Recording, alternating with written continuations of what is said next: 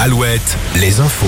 Fabienne Lacroix, bonjour. Bonjour Julie, bonjour à tous. Trois mois après la mobilisation des anti-bassines dans les Deux-Sèvres à Sainte-Soline, un manifestant était jugé hier à Niort pour avoir jeté des pierres sur les gendarmes. Euh, Ce quadragénaire qui avait été interpellé mardi avec quatre autres personnes a été condamné à 10 mois de prison ferme. Un autre manifestant âgé de 27 ans lui a demandé un délai pour préparer sa défense. Il comparaîtra le 27 juillet prochain aux côtés de trois autres suspects. Toujours au chapitre judiciaire, la mise en examen d'un homme de 24 ans hier à Nantes. Il est soupçonné d'avoir tué une adolescente, Tessa, en décembre 2018 dans le vignoble nantais. La jeune femme avait été percutée par un véhicule qui avait pris la fuite. L'enquête sur cet accident avait été relancée la semaine dernière suite à l'émission Appel à témoins sur M6. Et puis l'issue euh, tragique de la disparition d'un petit sous-marin dans l'Atlantique Nord. On a appris hier soir que les cinq passagers euh, sont très probablement décédés dans l'implosion de l'appareil parti dimanche explorer l'épave du Titanic. Euh, Parmi les victimes, rappelons-le, un Français spécialiste du Titanic. L'autre info de la nuit, c'est cette confirmation en basket pour Victor Wembanyama. Le jeune Français a été choisi en première position de la draft NBA par les Spurs de San Antonio.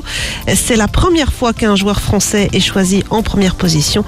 Wemby, 19 ans, 2m21, est attendu fin août en Indonésie pour disputer la Coupe du Monde avec l'équipe de France. Les basketteuses françaises, elles, sont qualifiées pour les demi-finales de l'Euro après une victoire de 44 points hier sur le Monténégro. Elles affronteront demain la Belgique pour une place en finale. Au rayon des sorties ce week-end, des portes ouvertes dans les brasseries pour la 12e édition de la Moisson des Brasseurs. Un rendez-vous qui permet de découvrir ces établissements de plus en plus nombreux dans le pays.